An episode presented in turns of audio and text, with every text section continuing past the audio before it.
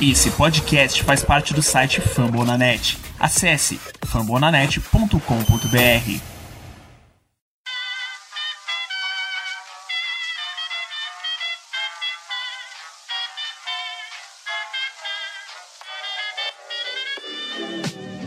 Mais uma rebatida forte. E ela tá fora daqui! Uau! E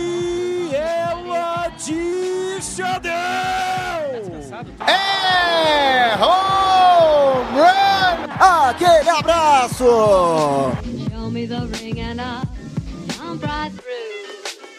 Fala, fã de beisebol! Está começando mais um Rebatida Podcast, o seu encontro semanal para falar de beisebol. E agora, com a primeira semana de beisebol já passada, a gente tem muito assunto para falar. Temos polêmicas, felicidade para alguns, tristeza para outros, mas fato é, o beisebol está de volta e não há nada mais gostoso do que isso. Eu sou o Nathan Pires, âncora do Gigante do Beisebol, podcast que cobre o São Francisco Giants, também do seu Rebatida Podcast. E é claro, para falar de beisebol, eu não estou sozinho, eu estou com ele, o homem, o letrado, o homem que entende as estatísticas do beisebol, e está muito feliz porque nem ele esperava que o Cubs estivesse positivo após uma semana de Milwaukee Brewers estivesse tão mal. Olá, amigos fãs de beisebol. Mais uma vez um prazer estar aqui participando do Rebatido. Olá, os amigos da mesa aí hoje que estão participando, Natan e o, o, nosso outro convidado que ele vai citar já já. E vamos falar um pouquinho, primeira semana agitada, já algumas polêmicas, já alguns jogos que, que vão ficar no imaginário aí. E como o Natan falou, eu não esperava o Cubs tão bem, apesar que a gente não pegou os adversários tão difíceis, né?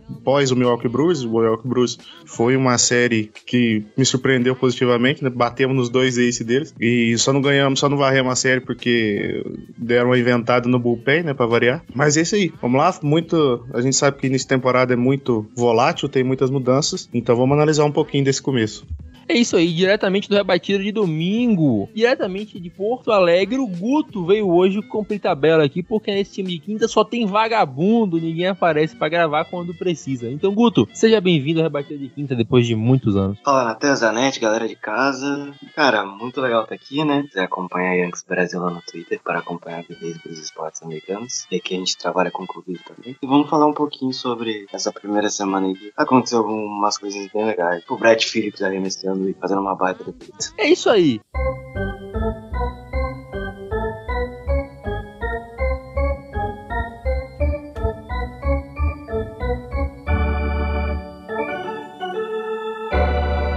É isso aí. E vale lembrar que a Batida Podcast faz parte da rede Fumble na net, esse imenso hub de esportes americanos. A gente tem MLB, NHL, NFL e NBA. A gente tem os podcasts também que cobrem cada uma das franquias específicas. E claro, se não tiver o da sua franquia, fica o convite que você pode ser a voz da sua franquia. Não deixe de conferir também o show antes do show. Cobre todo o pipeline, os jovens que estão para chegar na MLB. Você escuta tudo lá comandado pelo nosso queridíssimo Vitor Silva.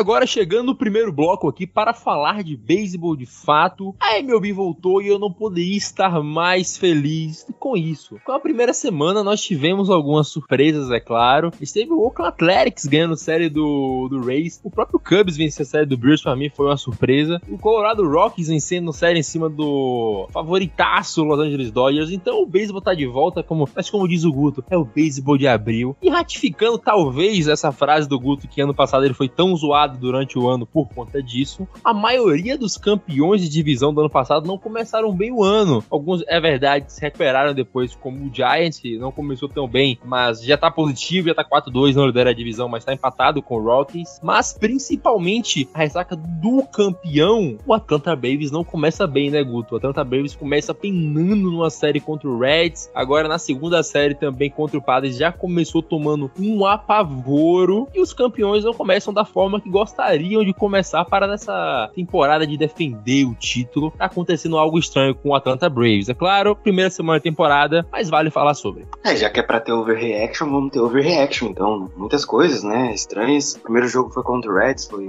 um dos jogos do Opening Day, né? Inclusive com transmissão aqui pro Brasil. O Reds jogou super bem aquele jogo, principalmente ofensivamente. Tyler Mayo conseguiu segurar lá o ataque dos caras, pelo lado do Reds. E do lado defensivo, no caso, o Max Fried, né? Foi o opener do do, Braves. Se você assistisse o jogo, você iria ver que ele tava com uma velocidade até maior do que ele tava mandando no passado, principalmente em bola rápida e nas bolas de efeito. Mas ele perdeu o comando em alguns momentos e cedeu algumas corridas aí que o Braves não conseguiu recuperar. Foi uma série, no mínimo, complicada aí pro, pro Braves, mas que culminou no, na estreia do Matt Olson agora na Atlanta, né? Que é lá da Georgia. E agora já tomou uma cacetada ontem. O Jones Grove jogou demais. Né? Primeiro home run do CJ Abrams, que é um dos tops prospects padres. Enfim, foi um, open, um opening day do Peteco Park muito legal pra torcida do Padres. Tenebrosa pra torcida do Braves. Enfim, é, tá um pouco abaixo também. O Rays começou até que legal, já que a gente tá nessa toada aí dos campeões de divisão, mas já, já deu uma normalizada, já sofreu contra o Oakland Athletics. E, pasmo, Cleveland Guardians está liderando a divisão central da Liga Americana ao lado dele, Chicago White Sox. E o, o, nosso queridíssimo Cubs está lá liderando a central, né, à frente de Cardinals e o Brewers, que agora tá positivo, como o Natan já citou, citou o Colorado Rocks, né, tá a, a West. Então, é a primeira semana, ainda muita coisa vai mudar. Eu falo muito do beisebol de abril, porque eu costumo dividir a temporada em três, em três partes, né, abril, maio, junho, julho, agosto e setembro. Coloco julho e agosto, se você é um time que tá buscando playoff, são os meses principais aí, mas começar bem é fundamental. Ainda mais se você tem séries divisionais na sequência, como exemplo de alguns times. Então, é, abril é um mês para você, para você aproveitar os times que estão ainda capengando. É isso aí, algumas coisas mudam, tivemos algumas surpresas, mas uma coisa nunca muda, né, Zanetti? O quão patético é o Texas Rangers. Abraço, Tássio. Eles já começaram a temporada naquela empolgação, contratamos dois caras, gastamos dinheiro, enfiaram sete corridas no Toronto Blue Jays, conseguiram tomar a virada, perderam a série ainda. Mas muita coisa legal aconteceu nessa primeira semana, né, Zanetti? A gente viu como esse time do Marlins é um time chato, a gente viu o Padres nos dois primeiros jogos com seus dois starters, Yu Dabish e Chamaneia, nenhum cedeu hit contra o D-Backs. Claro, eles conseguiram perder um jogo tomando um walk-off de 7 beer no Dia Nacional da Cerveja lá no Arizona. Mas, Zanetti, eu quero saber suas impressões dessa primeira semana aí, que muita coisa legal aconteceu. Como o Guto falou, o Guardians tá liderando, a gente tá vendo que o Reds começou bem contra o Braves, mas já voltou a ser o Red que a gente esperava. O Rangers a gente vê que é, uma, é o que a gente esperava, um ataque muito forte, mas um, um arremesso muito fraco. As coisas vão acontecendo e aos poucos vão, vão tomando um tino que vão pra temporada, mas ainda é muito cedo para postular que algo de fato vai acontecer, principalmente sobre o Braves, por exemplo, que ainda tem uma cunha para voltar e é só a primeira semana, como já falamos várias vezes aqui. Eu acho que você deu um, um, um, resumo bom. Análise agora, a gente faz alguma análise ou outra, mas é, é meio precipitado. Do Braves, eu acho que o, o ataque deles até que tá fluindo, não, não acho que seja um problema ofensivo, até o Matt Olson superando até as minhas expectativas, eu achava que ele ia ter uma pequena regressão, mas jogando muito bem, sendo assumindo o papel que ele foi trazido para ser, né, que, que é líder ofensivo, mas o, o montinho do, do Braves me decepcionou um pouco nesse começo, alguns jogos inconsistentes, principalmente do, do Freed e do Charlie Morton. O Ian Anderson também não fez uma grande partida, saiu até lesionado, salvo engano. Do Rangers, é o que você falou, cara, eu acho que a gente. É uma coisa que, que o Godinho, que grava o Letrados com a gente, e grava o Meio de Chicago também, ele fala e é verdade. Se você pegar o, o Bear Bonds no auge dele e pegar o Pedro Martinez no auge dele, que são, vamos, discutivelmente, vamos falar, é, são a minha opinião, mas discutivelmente os maiores é, rebatedores e pitchers da, da, história, no auge deles e colocar hoje no, no, Baltimore Orioles, esse time não chega a 70 vitórias. E, e o Rangers é a mesma coisa. Não adianta você pegar o Corey Seager e o Marcus Semien, que são jogadores bem acima da média, são craques, é, e pô, e achar que vai, vai resolver todos os problemas do mundo. Melhorou. Acho até que o ataque deles tá rendendo mais do que eu esperava, que eu não gosto nem um pouco desse ataque do Rangers. Acho que é um time que chega pouco em base. Mas o Montinho é pífio. Teve alguns bons jogos, igual o jogo mais curto do Taylor Hearn, que conseguiu ir bem, mas o John Gray começou bem contra o Toronto, depois já mostraram a realidade para ele. Então o, o, Rangers é mais ou menos isso. Do resto, acho que o Bruce já tá se encontrando. Não eu acho que é o, o time mais forte da Central. Acho que, que tem uma rotação espetacular. Vai acabar se encontrando. É, coisas de início de temporada, essas oscilações. O Rays a mesma coisa. Acho que uma hora ou outra vai se encontrar.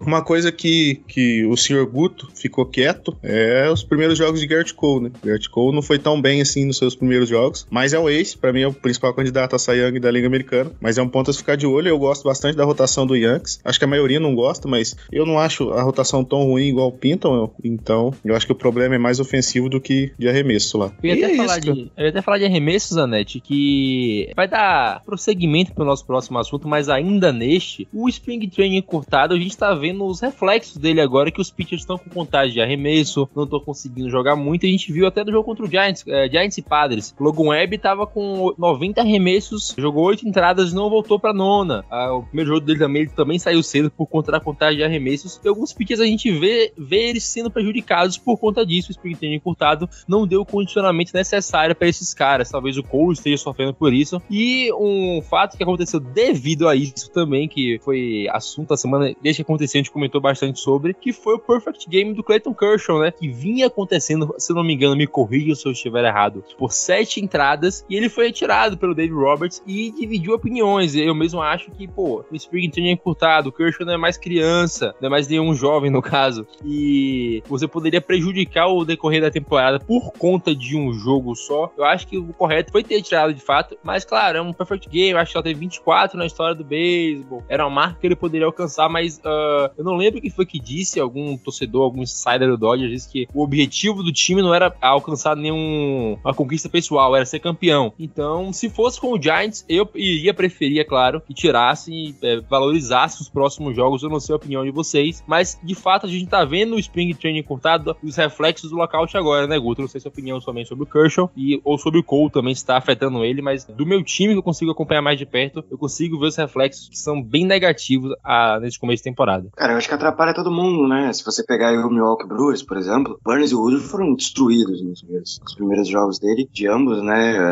É, é que o, o Cole tomou três corridas, mas ele segurou o ataque do, do Blue Jays, que, que, convenhamos, é um dos melhores ataques da Liga Americana aí. Inclusive, o Yankees é, ganhou dois dos quatro jogos, os dois jogos que ganhou o Blue Jays na série de quatro jogos, não sofreu corridas. Então, isso realmente, isso realmente afeta o aproveitamento do time, principalmente dos pitchers, né? O, o Cole, desde que chegou em Nova York, realmente é um. Ele demora um pouquinho pra pegar no tranco na temporada, mas eu, eu realmente não vejo isso como problema, como o Zanetti citou. Eu realmente gosto da rotação do Yankees, não acho ruim. Eu acho que nesse começo o Severino tem aproveitado mais. Ontem jogou cinco entradas sem ceder nenhuma corrida. O Pena apagou a luz com sustos, né? Graças a Deus é o último ano do Shepard lá em Nova York. no geral, acho que, é, que o sprint encurtado é isso. Sobre o Clayton Kershaw, eu tô totalmente de acordo com o David Roberts e concordo com o Nathan. Acho que você não tem que gastar o seu arremessador agora. Ah, é um jogo perfeito. Gente, se tiver outra oportunidade, ele faz o jogo perfeito. É como, como falou, se fosse, se fosse situação de um time que tá brigando pelo título, caguei. Se fosse no Nova York, ou sei lá, se fosse no, no White Sox, ou no Houston, que são times contenders, cara, é, pro próprio Blue Jays, se o cara tá fazendo isso, mano, não tem por que ir atrás do milestone, do recorde pessoal. Pode você entregar o que você tem pra entregar. Tanto é que o Clayton Kershaw saiu tranquilo, saiu, assim, super sorrindo, agradeceu todo mundo no dogout. Ele não tava bravo com a decisão. Então, tipo assim, já era provavelmente algo que já estava combinado. Ele tinha um,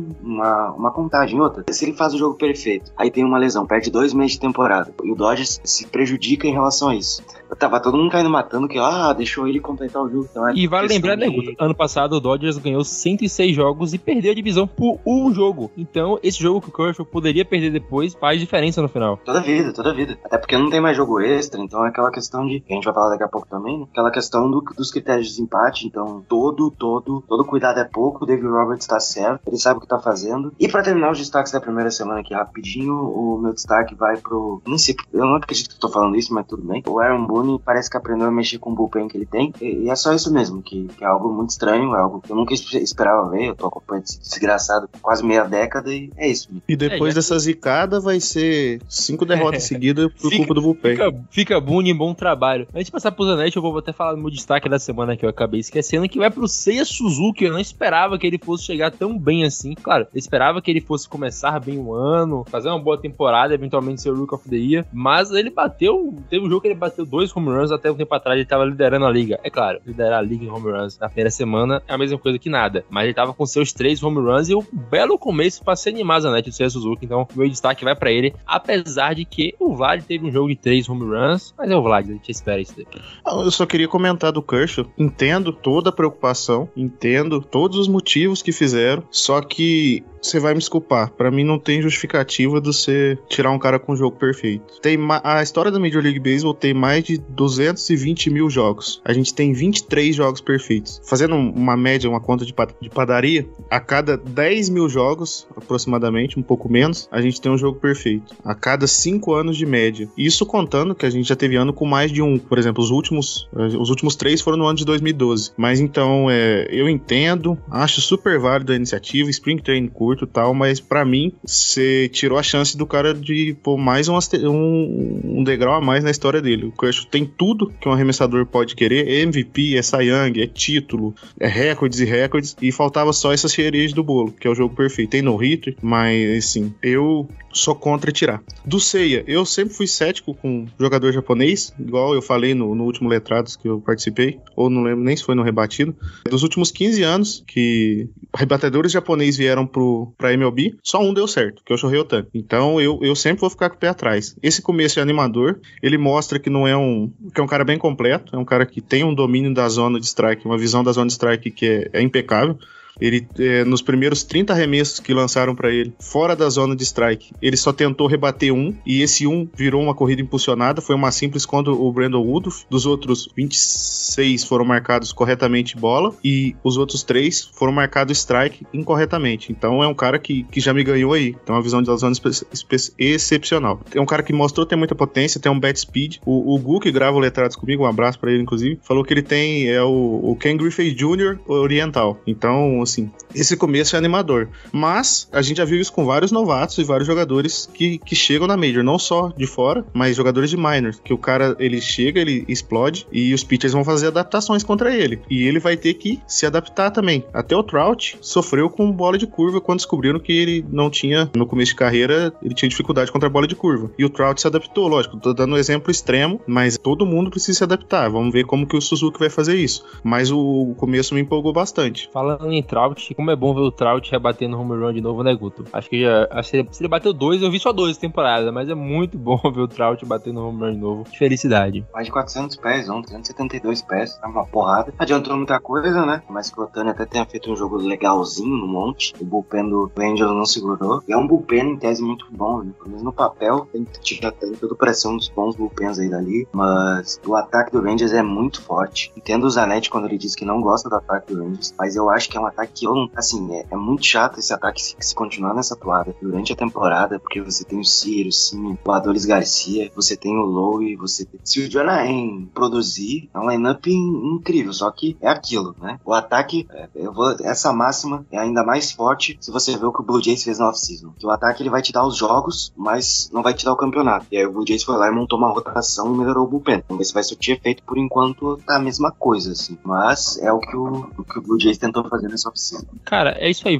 Só, só pra gente fechar o primeiro bloco, Zanetti, o Guto falou o destaque positivo dele da semana, falei o meu. Quero saber qual é o seu destaque positivo da semana. Tenta não repetir, por favor, pra gente explorar o máximo de opções possível. Uma surpresa, não, não fala que, porra, o Mike Trout, porra. Fala um não, eu, é, surpresa. Pra mim é um cara que eu citei na minha previsão de, de antes da temporada da divisão central da americana, que é o Steven Kwan, do Cleveland Indians, que fez nos primeiros jogos sensacionais. É um cara que eu acho que poucos tinham no radar, que eu vi que foi só o Foolish Baseball fez um, um vídeo sobre ele, e é um cara que tem tudo para ser um cara de Major League por muito tempo. Toma pouquíssimo strikeout, tanto que nessas primeiras semanas a amostragem dele tem 3,4% de strikeout só tomados, só tomou um strikeout. A média de carreira dele ali é por volta de 5, 7, que deve ficar entre os, entre os primeiros. A carreira do Kwan mostra que ele consegue manter essas médias. É um cara que tá mostrando muito contato, tá rebatendo e, assim, além do Kwan ser o destaque individual, acho que o ataque do Cleveland, Cleveland Guardians, né, tá me surpreendendo.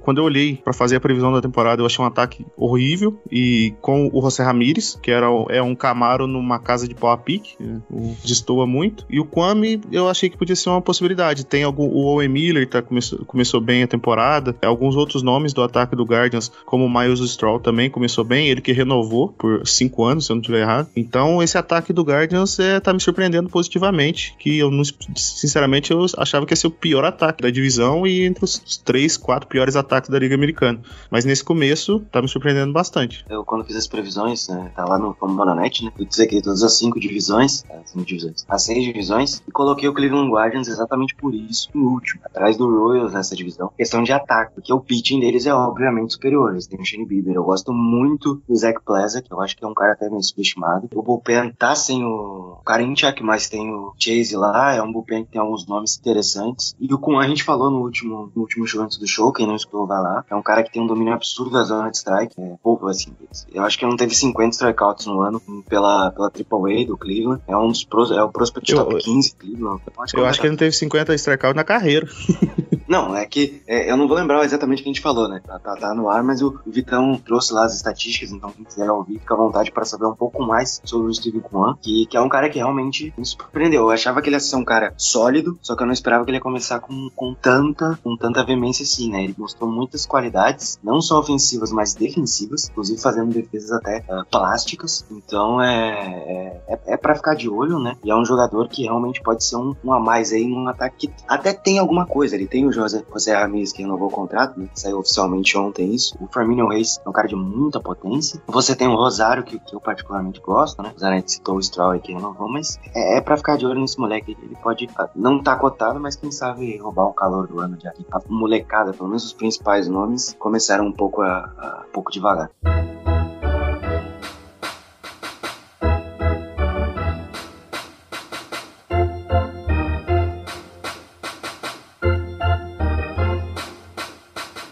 Voltando aqui para o segundo bloco, a gente tem que falar de algo que aconteceu essa- semana que foi histórico. Nós vimos a história ser feita diante dos nossos olhos. Tanto é, virou notícia no Globo Esporte. Quando a gente viu o beisebol sendo notícia nesse na Globo Esporte, né? Fato é, a Alicia Naken se tornou a primeira mulher a ser técnica de campo em um jogo de temporada regular da MLB. Ela já havia sido técnica de campo da terceira base em um jogo de pré-temporada, mas agora de fato temporada regular, jogo valendo contra os Padres, ela estava ali na primeira base do Giants após a ejeção do Antoine Richardson. É claro, não aconteceu como a gente queria desde o começo, mas aconteceu, um passo foi dado, quero ou não, um passo pequeno que é muito significativo para a questão de representatividade feminina do esporte, que é tão pequena, né? Eu, de cabeça eu lembro poucas que estão no esporte com grande destaque. A gente tem a GM do Marlins, a gente tem uma, uma manager do, da Minor League do Yankees, o Guto pode falar melhor depois, eu não lembro qual, qual divisão é, se é low se é double A, mas eu sei que tem. Mas fato é, elas estão encontrando esses espaços aos poucos e a Alicia Nake, ela abre esse espaço na Major League para algumas mulheres chegarem, depois ela já tem uma história no softball. Se alguém quiser saber a história da Alicia Nake, a gente tem um texto lá no Gigante do Beisebol no Fórmula Net sobre ela, mas é um passo muito,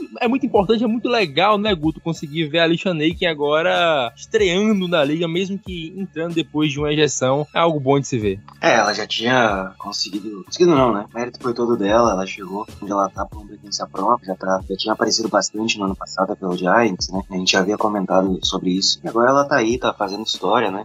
Ela, a Kim, a Kim Neg, ou Kim Di, como vocês queiram. E a Kim, a Kim Di também tem um, tem um trabalho muito, muito, muito legal, né? Até ela chegar G- ser GM do Marlins, ela passou aí por várias franquias, já trabalhou no Yankees, então posso falar sobre isso. Também a. Você falou, você citou a, a manager do Tampa Tarpons, que é o time do- das minor leagues dos Yankees, né? A Rachel, ela é impecável, também tá fazendo um trabalho muito legal lá. Tá treinando, além, entre outros, Yasson Domingues, né? Que é um dos principais prospects do Yankees e futuramente um dos principais aí do beisebol. Então, é essa, essa mulherada ganhando espaço cada vez mais. Mérito próprio estar assim, em destaque, não só aqui, como no Globo Esporte, como no mundo todo, é, por merecimento próprio e que continue assim. Logo, logo, quem sabe a gente não vai ter a primeira manager aí em alguma das grandes ligas, né? A- Só dando um contexto, a, a Beck Raymond lá em, na NBA quase chegou, mas ela vai, vai treinar o, o Aces nessa próxima temporada, então ela não, não, não- chegou. Ela foi entrevistada para algumas franquias, mas não chegou a, a assumir, mas na- no próximo, próximo ano ela vai estar na WNBA.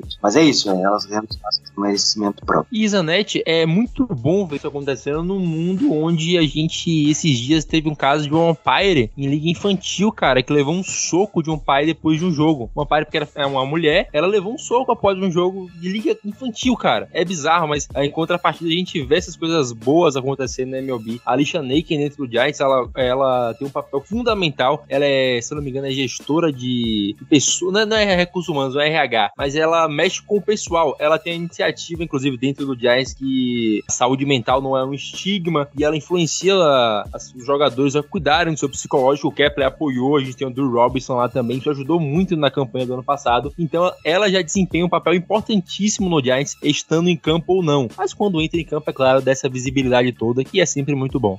Primeiro, que exemplo que esse pai deu, né? Pro, pro filho, pros outras crianças, né? Um grande exemplo. E infelizmente a gente tem que conviver com situações em pleno século 21, ano de 2022, a gente tem que viver com um cara dando um soco numa pessoa por causa de um jogo de beisebol, de liga infantil. Não que, que Major League seja justificável, mas é, é um negócio absurdo e não quero nem me estender nisso. Mas é, é o que vocês falaram, cara, é muito importante. Eu acho que a Kim do, do Marlins quebrou uma primeira barreira bem grande, que eu acho que eu não tenho certeza, mas acho que entre nas quatro majors não tem mais nenhuma mulher num cargo tão alto dentro de chefia executiva. E também eu espero que cada vez mais, cara, porque elas conseguiram, o Guto falou muito bem, conseguiram por mérito próprio e estão conquistando seu espaço. Eu acho que a sociedade em si tá, tá, tá mudando um pouco com isso e, e, e é só reflexo no beisebol. E espero que aumente mais, porque não tem porquê elas não fazerem parte do, do contexto esportivo se elas são competentes para tal. É isso aí, já dando prosseguimento, é muito bom falar da Lixa, amo, é do meu time, eu sinto orgulho de ter a Shaneika no Giants, mas dando prosseguimento aqui, falando de Giants também, que deu, foi o estopim toda essa treta, que chegamos a MLB precisar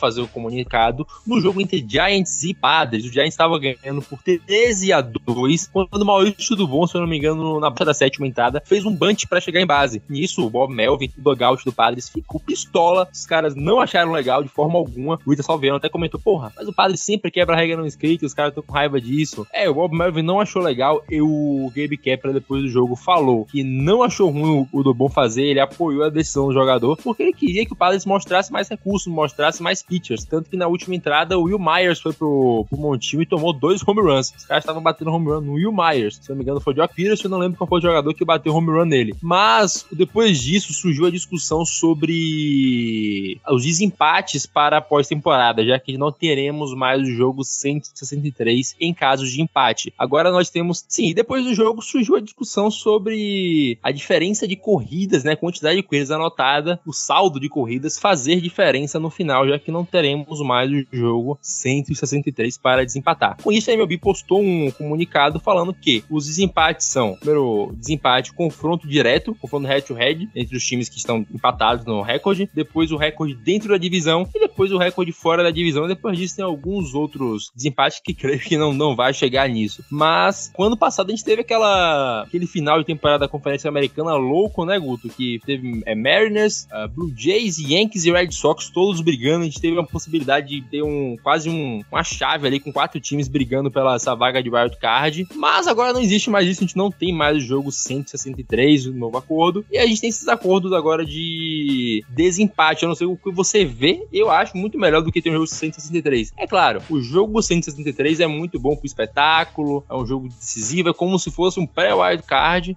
mas você prejudica o time que vai jogar um jogo 173 porque ele acaba tendo que gastar talvez o seu ace naquele jogo e não gastando um wild card, né? É, você tem um lado bom e um lado ruim, né? Eu, eu ainda tô de acordo com esse novo critério, já era pra MLB ter adotado só um tempo, né? Como tem nas outras ligas, é, é só um passo que a MLB tava um pouco atrás, agora já equilibrou. Não é que eu seja contra o jogo 163, o jogo 163 tinha seu charme, mas eu acho que pro espetáculo de uma forma geral, é importante demais você você ter esse, esse novo critério adaptável, né? Juntamente com a nova vaga de playoff, porque agora são seis de cada lado, 12 ao todo, né? Você aumenta um time. Ainda bem que os jogadores ganharam, ganharam essa, porque se fosse 14, bicho, se fosse 14 a gente ia fazer protesto. Ia pra NBA. Não, é porque, cara, não dá, bicho. Não dá, mano. Se porque. Pode falar, Zé. Não, se fosse 14 de março a setembro, eu ia assistir peteca. Ia assistir só os playoffs. Pô, cara, não dá, bicho. A gente. O, o, o beisebol se caracteriza por ser o quê? A nata da nata nos playoffs. São os melhores times. São os cinco, são os quatro melhores times de um lado e os quatro melhores times do outro, com uma, um a mais, né, de cada lado, pra poder ter esse jogo de wildcard extra aí pra definir quem vai. E sobre esse, esse time a mais, eu entendo que a questão financeira bateu muito forte, né? Mas enfim, eu, eu, eu reitero que ainda bem são só 12 times, mas sobre os critérios acho que tá tranquilo, acho que a galera vai demorar um pouco a se adaptar, né? Enfim, porque se o Kepler errou, quem sou eu? Quem, quem dirá Não, nós, o, né? o, o Kepler não falou que a diferença era, era válida. As pessoas falaram que a gente continuou atacando porque a diferença de corridas valia. Mas o Kepler falou que continuou atacando simplesmente porque queria ver tudo que o Padres tinha para dar. Aí ficaram chorando, nossa, regras não escritas, não pode bater bunch, não pode bater home run. Explica. Ah, mesmo, mesmo assim, mesmo assim. Tatis foi pra um swing ano passado, 3-0, o jogo tava não sei quanto, é, e a galera, e a galera ficou chiando, né? É que o Bob Melvin é velho agora, caminho ele tadinho. Mas ontem ele não tirou o pé, não. Quando tava metendo todo, tava, tava 9x1, tá? chegou a estar 8x0 o placar contra, contra o Braves, ele não tirou o pé, meteu 12.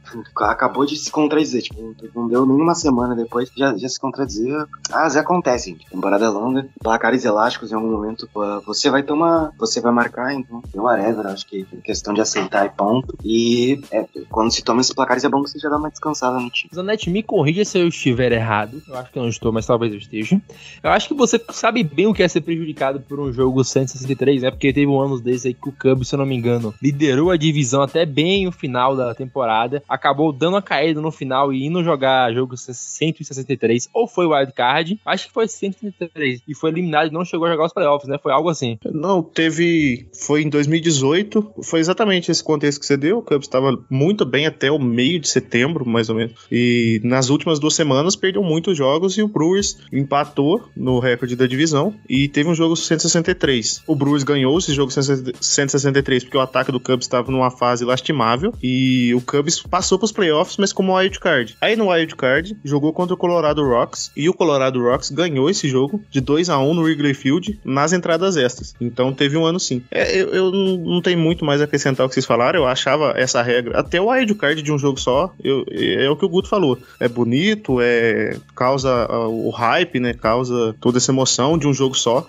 Mas no beisebol não existe isso. Na minha opinião, nem até o divisional eu não gosto com cinco jogos. Pra mim, a ti- série de playoff é no mínimo sete pra beisebol. Sete eu acho que, que é o mínimo. Então é muito válido essa regra. Eu acho que até já tem 19 jogos entre os dois times no ano, já dá pra você ter uma, uma base boa de, de qual dos dois foi melhor entre si. Então eu acho muito justo ser esse o primeiro critério. Depois, aí você tem 162 jogos pra decidir em um, não fazia sentido na- na minha cabeça. Agora eu acho que tá um pouco melhor. E esses critérios eu acho que, que eu sei, vocês já falaram, e eu vou ficar só chovendo molhado, que é muito mais justo para as equipes. É isso aí, passado esse assunto, a gente vai, antes de chegar na série do final de semana, o Guto me lembrou muito bem que eu iria esquecer. Hoje, no dia que estamos gravando o podcast, é o Jack Robinson Day, uma das datas mais importantes do beisebol. Jack Robinson, o primeiro jogador negro a chegar à Major League Baseball, quebrando a barreira, tanto que a gente no grupo do Giants hoje mandaram mais cedo, olha, aquele jogador do Dodgers que até a gente gosta. Então, é o Jack Robinson deixando a rivalidade de lado contra o Dodgers, não tem como não gostar do cara, o cara é um fenômeno. Ele, além de ter sido muito importante pro esporte, né, Guto, ele era muito bom no esporte. É, o Jack Robinson Day, inclusive, fica aqui, né? Já que a gente tá falando de Jack Robinson, 42, não assistiu. Trate de assistir no dia de hoje. Um filmaço aí, estrelado pelo nosso Pantera Negra, nosso rei, nosso ex-T'Challa aí, que infelizmente faleceu, o Chadwick Boseman, mas que sempre reitera, sempre batalhou muito por- pelo lugar do negro, não só nos filmes, mas em qualquer lugar. É um cara que representa muito aí, fica aqui a dica pra quem quiser assistir. Chadwick Boseman em 42, a história de uma lenda. É, o, o que falar do, do Jack Robinson, né? Acho que palavras não, não, não reiteram quão importante ele foi para a história do beisebol. Ele fez com que outros jogadores entrassem depois, né? O último grande nome a vestir esse número aí, que depois foi aposentado de forma unânime por toda a liga, foi o Mariano Rivera, né? Que foi outro cara que, enfim, eu, ele só entrou no Hall da Fama de forma unânime, o Rivera. Acho que é isso. Então eu acho que Jack Robinson é um cara gigante, uma história gigante. E o, o que o Pee Reese disse lá em junho de 1947, uh, anos e anos atrás, é, se tornou real e hoje a gente comemora um dia para um cara que entregou tudo que podia mais um pouco pro esporte que ele amava, por tudo que ele passou, por toda a batalha que ele teve que, teve que travar, o que ele teve que superar, né? E, e ele conseguiu. E, e, hoje, se você vê um cara negro fazendo sucesso nas grandes ligas, tem muito a ver com o que o Jack Robinson fez. Depois a gente teve o Aston Howard também, lá em Nova York. Enfim, são, são vários casos aí, mas é, hoje é um dia especial não só pro, pro beisebol de forma geral, mas principalmente pro Dodgers, que foi o time que, que abriu as portas naquele momento. É, tem aquela frase fantástica, né, Guto? É, quem sabe se um dia todo mundo vir usando a camisa 42, eles percebam que é todo mundo igual. E é por isso que a gente comemora o Jack Robinson Day. Todos os jogadores, né, Zanetti, usam a camisa 42 para mostrar, é claro, é todo mundo igual e fazer aquela homenagem mais do que justa ao primeiro jogador negro da Major League Baseball. Com certeza. O Jack Robinson, para ter um pouco da dimensão, eu sei que começo de temporada tem muita gente nova acompanhando o esporte. Você que é mais novo, só pra você ter uma dimensão do, do tamanho da representatividade dele pro esporte e para os jogadores negros, latinos ingressarem na liga, todas as equipes têm o número 42 aposentado e só usam no dia de hoje. Então já mostra o, o San Francisco Giants, o maior rival, o rival histórico do, do, do Dodgers na história, tem o número 42 aposentado por causa de um jogador do Dodgers. Esse é o tamanho da representatividade do Robinson. E ele não é só um símbolo por ser do primeiro, ele era um puta jogador. É um cara que ganhou MVP, ganhou calor do ano, ganhou algumas luvas de ouro, não lembro o número exato agora, ganhou Silver Slugger, ganhou, tudo que ele podia ganhar de. Acho que não tinha Silver Slugger na época, mas tudo que ele podia ganhar, ele ganhou. Ganhou, foi campeão. Então, além de tudo, além de toda a história dele, ele ainda era um baita jogador que ajudou a, a construir a história do, do esporte igual a gente tem hoje. É, e pra. Ele abriu por, as portas para outros caras e pavimentou o caminho. O Willie Mays mesmo jogou, acho que só uma temporada em Negro League, já teve a temporada, a carreira dele inteira em Major League Baseball e muitos desses outros jogadores tiveram isso graças ao Jack Robinson. É, ele foi MVP, né? Em mil, 1949, campeão da World Series em 1955, Rookie of the Year em 1947 e nesse ano ele terminou em quinto para MVP. E claro, né? Acho que uh, além de ser sete vezes All-Star Hall da Fama e já liderar a liga, seu, seu título de rebatida, né? O cara roubou o home plate numa World Series. Acho que isso tem que ser sempre lembrado. Era um exímio ladrão de base. E esse, só, só um, um adendo sobre isso. Desse, desse roubo de plate dele na World Series, a gente só foi ter outro roubo de plate em playoff ano passado com a Aruz Arena. E nem foi World Series, foi divisional. Mas pra vocês terem noção quão grande é roubar um plate em uma World Series, em playoff também.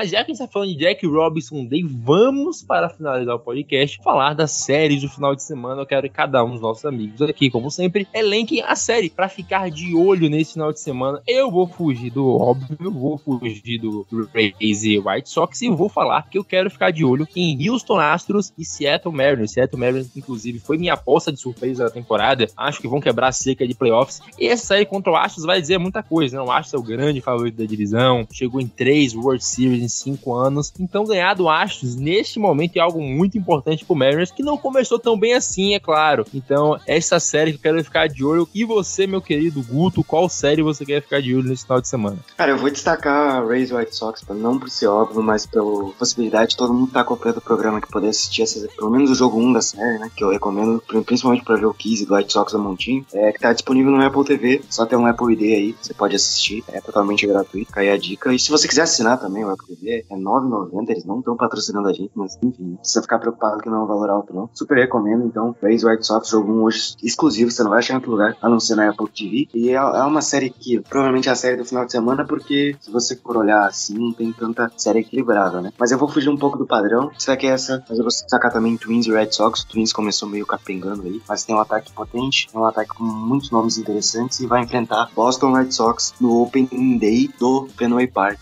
dos piores estados do beisebol. beisebol, nem um pouco clubista, se a opinião, mas enfim, cai a dica. Red Sox Twins, eu acho que é uma promessa de muitas corridas nessa série. Hoje o Joe Ryan enfrenta o Pivetta e o, na série Rays White Sox o Kizzy vai enfrentar o Rasmussen. Né? Eu aí essas duas séries de dica pra vocês e vamos que vamos. Bicho, você pode ser clubista como você for, mas falar que existe um estádio pior do que o Tropicana Field, você quer me for muito, meu amigo. Perder até o palavreado aqui. Cara, mas é que o. Por questão de. É, em geral, mesmo, no aspecto geral, Fenway Park é um, é um dos piores ali. Até, até saiu um levantamento é, de 2019 a 2021, Fenway Park foi um dos três estádios que mais foi amigo do rebatedor. É, só ficou atrás, acho que do Coors Field. E se não ficou em segundo, ficou em terceiro, não lembro qual foi o outro, mas enfim. O Coors Field tem a questão da altitude, né? Mas em termos de estádio, é realmente o amigo do, do rebatedor, aquele, aquele Fenway Park. Tirando aquele muro verde lá. É, porque o Yankee Stadium ele, não é, né? É, é isso que eu ia primeiro, falar. Ele não lembra é, qual que é o outro estádio. É, no, no, primeiro jogo, no primeiro jogo, o Stanton e o Judge bateram home runs que não seriam em nenhum outro estádio da liga, só no Yankee Stadium. Tá, mas o, mas o Yankee Stadium é um dos 15 estádios menos amigos do rebatedor. Tá no, tá no tipo, na parte de baixo da tabela. Inclusive, Fonte, o, vozes da cabeça do Guto. Não, é um, o site, eu, eu posso mandar depois o print pra vocês, tranquilo. Não é nem voz da cabeça, não. Tem a imagem salva. Não, se, se você me manda um print do seu WhatsApp, eu acredito, Guto. Parabéns. Mas, Anete, por favor, as suas séries do final de semana. Cara, eu vou dar. Vocês citaram algumas que eu ia citar. E eu vou falar de uma que já aconteceu o primeiro jogo e que vai ficar até no domingo, que é Braves e Padres. Acho dois times que vão brigar por playoffs. Acho que é um time, assim, o Padre já teve essa tretinha com o Giants e, e começou muito bem, né? Que ano passado decepcionou. E o Braves tá mal, né? Então eu acho que vai ser, vão ser bons jogos.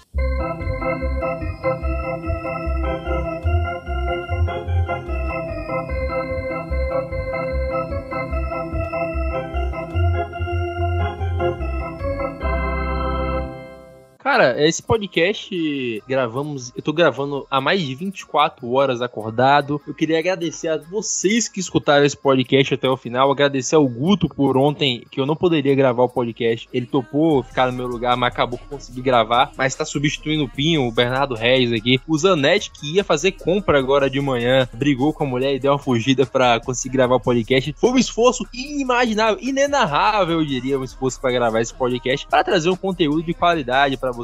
Então, obrigado aqui em até o final. E obrigado a Guto e obrigado, Zanetti. Já deixo espaço aqui para vocês darem seus agradecimentos e palavras finais. Começando por você, meu querido Guto, que é o convidado, né? Então, pode falar. Valeu, Natan, Zanetti, galera que tá acompanhando a gente. Próximo Rebatida Podcast vai ser no domingo aí que a gente vai gravar. Então, já vamos repercutir tudo que rolou nesse Jack Robinson Day. Não deixe de seguir o Rebatida lá nas redes sociais, tanto Twitter quanto Instagram. E se alguém quiser conhecer mais um pouquinho aí do, do meu trabalho, tem o Yankees Brasil no Twitter. E, claro, se vocês quiserem saber um pouquinho mais sobre as divisões, né? A gente lançou o guia da temporada essa semana, é uma parceria bem legal aí com o Baseball Mundo Afora, enfim, e toda a turma foi partida. E também a gente tem lá, fiz uma sequência de seis textos dissecando as divisões do beisebol, então reitero aí quem quiser ver, dar uma lida, ver quem chegou, quem saiu, o que cada time pode fazer. É, foi, foi meio dose fazer um resumo, mas a gente tentou lá porque é uma precisão bem agitada. Então vamos que vamos. É isso e muito obrigado, Jack Robinson. Um último recado é que se quem joga deixou. Quem gosta de MLB deixou. Hoje, qualquer momento que você estar online, os jogadores estarão usando o número 42. É isso, até mais. Felipe Zanetti, meu querido, se despeça e vá correndo pro mercado conseguir seu bacalhau, porque hoje a sexta é santa.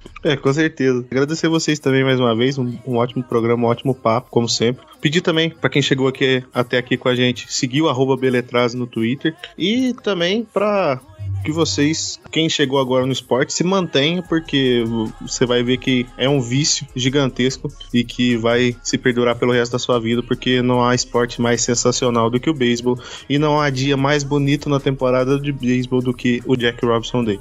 É isso, Natan. Obrigado, obrigado, Guto, e até a próxima. É, cara, beisebol é um esporte lindo. Eu, eu, falo sempre, ser fã de beisebol é quase uma profissão. A minha namorada, ela começou a namorar, o beisebol estava em off-season, e quando o beisebol voltou, ela percebeu que aquela frase é verdade, né? De abril até outubro, você divide meu coração com o beisebol. Não tem como, vejo o jogo todo dia e aproveitem, porque a temporada é gostosa demais. Não deixe de conferir os gigantes do beisebol. A gente fez um podcast falando muito lá da Alicia Naken. Soltamos textos após cada série analisando. Então, fiquem de olho no nosso trabalho, dê aquela valorizada. A gente não tem salário. O nosso salário é o seu carinho e o seu view. Novamente, obrigado a todos. Um abraço. Tchau.